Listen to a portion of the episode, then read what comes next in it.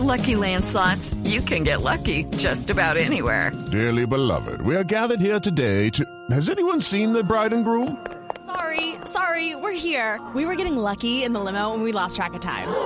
No, Lucky Land Casino, with cash prizes that add up quicker than a guest registry. In that case, I pronounce you lucky. Play for free at LuckyLandSlots.com. Daily bonuses are waiting. No purchase necessary. Void where prohibited by law. 18 plus. Terms and conditions apply. See website for details. Que hay un cortocircuito en la relación entre Colombia y Cuba por estos días. Cuba alerta por la posibilidad de un atentado terrorista del ELN. Reacciona Colombia y ahora el gobierno cubano, la Cancillería desde La Habana, emite un comunicado diciendo que están preocupados porque la Cancillería colombiana filtró la información confidencial que entregó Cuba a Colombia a los medios de comunicación, que este es un rifirrafe típico de dos países que desconfían mutuamente. Señora Canciller Claudia Blum, buenos días, ministra. Néstor, muy, muy buenos días. Eh, muchísimas gracias por la invitación a Blue Radio y también saludo a toda la mesa de trabajo y a la audiencia que nos escucha en estos momentos. Ministra, gracias por atender esta entrevista. ¿Cómo está evaluando usted desde la Cancillería colombiana la relación con Cuba? Después de que va el embajador, les dice, ojo, que tenemos noticia de que puede haber un acto terrorista. ¿Qué es lo que ha pasado desde entonces, que apenas van ocho días, ministra? Sí, entonces, eh, Néstor, más que un cortocircuito, creo que es una situación muy compleja. Lo primero eh, que quiero aclararle a su audiencia es que no fue la Cancillería la que dio a conocer información eh, determinada distinta a la que hemos expresado en nuestros pronunciamientos oficiales. Nosotros en la Cancillería hemos actuado solo por los canales diplomáticos y no conozco cómo llegó a los medios esa información antes de que nosotros expusiéramos públicamente las gestiones y reuniones que tuvimos. Con el embajador cubano eh, tuvimos una reunión de trabajo muy franca. Le expedimos eh, eh, le pedimos más detalles sobre la alerta de un posible ataque terrorista del ELN en Bogotá y le insistimos en la aprobación de la extradición de los miembros del ELN que se encuentran en ese país. Desafortunadamente, Néstor, el embajador eh, no estaba en posición de darnos más información ni sobre la amenaza terrorista ni la respuesta sobre las extradiciones. Eh, eh, Cuba ha, expresado constantemente su voluntad de ayudar a Colombia para que vive en paz. Eso lo acepta y lo reconoce el gobierno de Colombia en su papel como garante de los acuerdos del 2016. Sin embargo, en este tema específico de la relación y el tema del ELN, es eh, está claro. Ministra.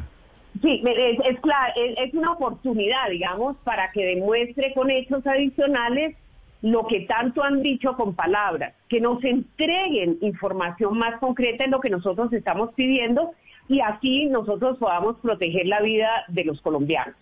Sí, ministra, hasta ahí de acuerdo. Y el tema de fondo, usted lo menciona, parece ser la extradición de esos guerrilleros que siguen en La Habana. Cuba dice no los vamos a extraditar.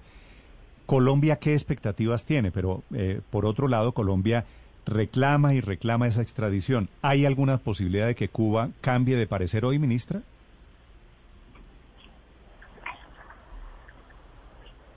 Eso esperamos, eh, Néstor. Eh, ellos nos han ofrecido cooperación en, en, otras oportunidades y eso pues así lo, lo conocemos y lo sabemos.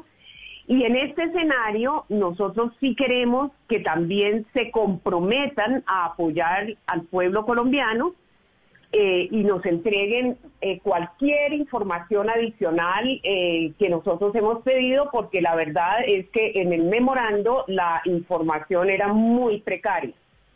esa información adicional es significativa y, pues va a y, y, y y que aprueben también las extradiciones eh, de los miembros del ELN que son requeridos por nuestra justicia. En eso nosotros estamos, hemos eh, insistido y, es, eh, de eso básicamente eh, se trató esa reunión que tuvimos en Cancillería. Sí, señora Canciller, su despacho, la Cancillería, el gobierno colombiano filtraron a los medios de comunicación aquí el documento que les entregó el embajador, que es el primer reclamo que hace la Cancillería cubana.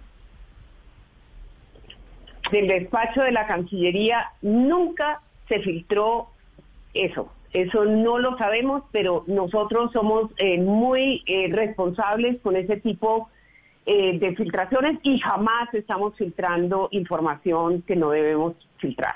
Sí, le digo, le digo, ministra, ese tema de la filtración que incomodó a Cuba, ¿lo trataron en la reunión personal que usted tuvo con el embajador cubano?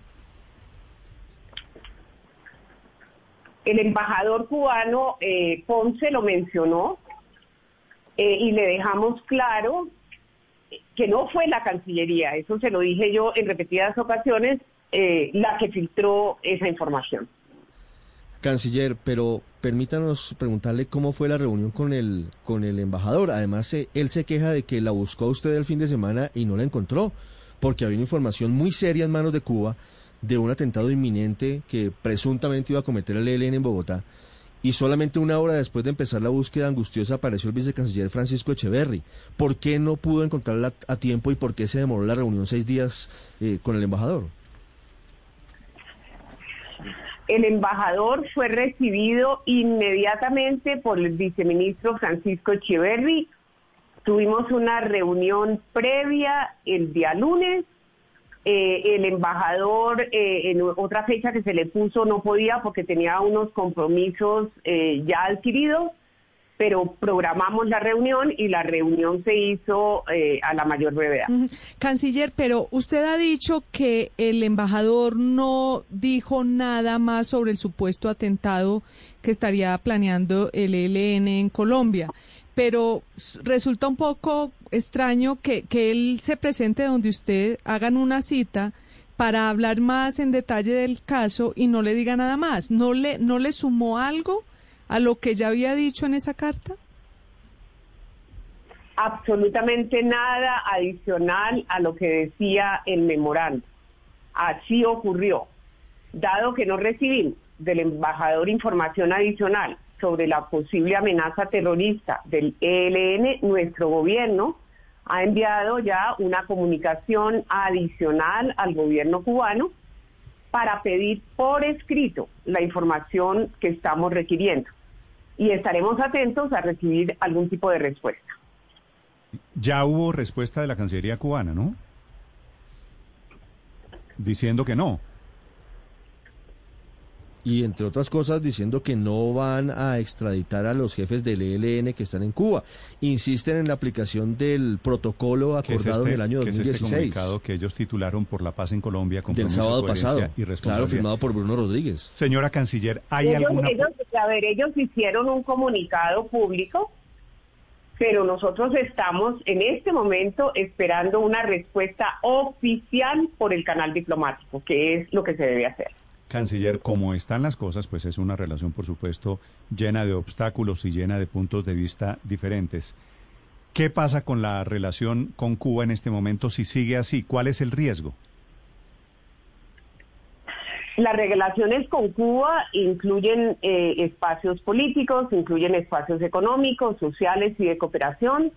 Trabajamos en frentes bilaterales y en muchos campos en que podemos fortalecer la relación, y hay muchísimos campos en que vamos a, estamos fortaleciendo la relación, nosotros esperamos mantener y fortalecer esa, esa relación y tenemos la expectativa en que podamos superar el tema del ELN y que el gobierno cubano acepte que es su deber con Colombia y con la comunidad internacional cooperar en este tema tan delicado de las extradiciones y también de la información adicional eh, sobre ese posible atentado terrorista que se va a dar en Colombia, que afecta a nuestra seguridad nacional y también a nuestros eh, colombianos, a nuestro, a, a, nuestro, a nuestra gente. Eso quiere decir allí no hay modificación de posiciones. Canciller, quiero preguntarle finalmente por la otra relación que nos importa, la relación con Estados Unidos.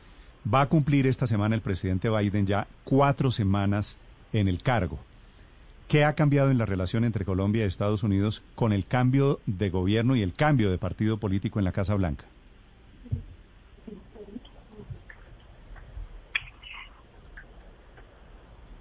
Eh, perdón, me, me, repite lo último que no le entendí. Sí, canciller, le pregunto, pues, eh, cambio, transición política del Partido Republicano a los demócratas en Estados Unidos. ¿En qué etapa está la relación de Colombia con el presidente Biden ahora en Washington? Sí, nuestra eh, relación, eh, Néstor, usted sabe que es una relación histórica, ha tenido el apoyo bipartidista, el presidente Joe Biden conoce y es amigo de Colombia desde años atrás y con su gobierno vamos a trabajar en una agenda sustentada en los valores democráticos que compartimos. Hemos priorizado temas como la lucha contra la delincuencia transnacional, la paz, eh, los derechos humanos, el, medio, el cambio climático, medio ambiente, que es un tema que le interesa mucho también al gobierno colombiano y al gobierno de Biden eh, y, obviamente todos los, la agenda eh, comercial. Eh, nosotros ya tenemos, como ustedes han sabido, y se hizo público, distintos contactos. Los tuve directamente con el secretario Anthony Blinken. En nuestra embajada en Washington está estableciendo todas las relaciones con la nueva administración eh, y también con los nuevos congresistas. Eh, el tema de la reactivación económica es un asunto al que también identificamos como prioritario en la relación y en este campo eh, el, intercambio económico y de inversiones sin duda eh, apoyará eh, nuestro proceso de reactivación. Canciller, usted tiene, usted ya habló con el secretario de Estado, que es el equivalente al canciller Blinken, efectivamente en Washington. El presidente Duque finalmente habló, tuvo esa esperada llamada con el presidente Biden. Como ya le dije, la, la llamada se va a hacer pronto eh, se está trabajando eh, para agendar esa conversación entre los dos presidentes en cuanto a las agendas de los dos mandatarios lo permitan y se dará en el momento pues oportuno y posible eh, así como que, los Estados Unidos lo acuerden pero las las gestiones ya se están ya se hicieron. Muy bien es la canciller la ministra de relaciones exteriores de Colombia Claudia Blum déjeme, déjeme hacerle una pregunta si me permite déjeme hacerle una pregunta Ah, no, se nos fue la canciller. Se fue, Felipe, lo siento. ¿Qué le iba a preguntar? No, le iba a preguntar sobre si el eh, fiscal Barbosa le había notificado a la Cancillería o a ah, Presidencia del viaje que generó tanta molestia por parte del candidato Guillermo Lazo del Ecuador. Felipe, lamento, lamento que la canciller se haya, ido. Pero bueno, es, es eh, una buena noticia que la canciller aparezca y de estas explicaciones en público que yo creo que y no existe, un eh, poquito la era sobre la crisis, la crisis en la relación con Cuba por un lado y la distancia evidente que hay. Usted ve que el presidente Duque no ha hablado todavía con el presidente Biden. Esas son las dos noticias, Néstor. Primero, el presidente Duque no ha hablado con el presidente Biden. Y la segunda, el gobierno descarta totalmente la posibilidad de romper cualquier relación diplomática con Cuba, ¿no? With Lucky Land slots, you can get lucky just about anywhere. This is your captain speaking. Uh, we've got clear runway and the weather's fine, but we're just going to circle up here a while and uh, get lucky. No, no, nothing like that. It's just these cash prizes add up quick. So I suggest you sit back, keep your tray table upright, and start getting lucky. Play for free at LuckyLandSlots.com. Are you feeling lucky? No purchase necessary. Void where prohibited by law. 18 plus terms and conditions apply. See website for details.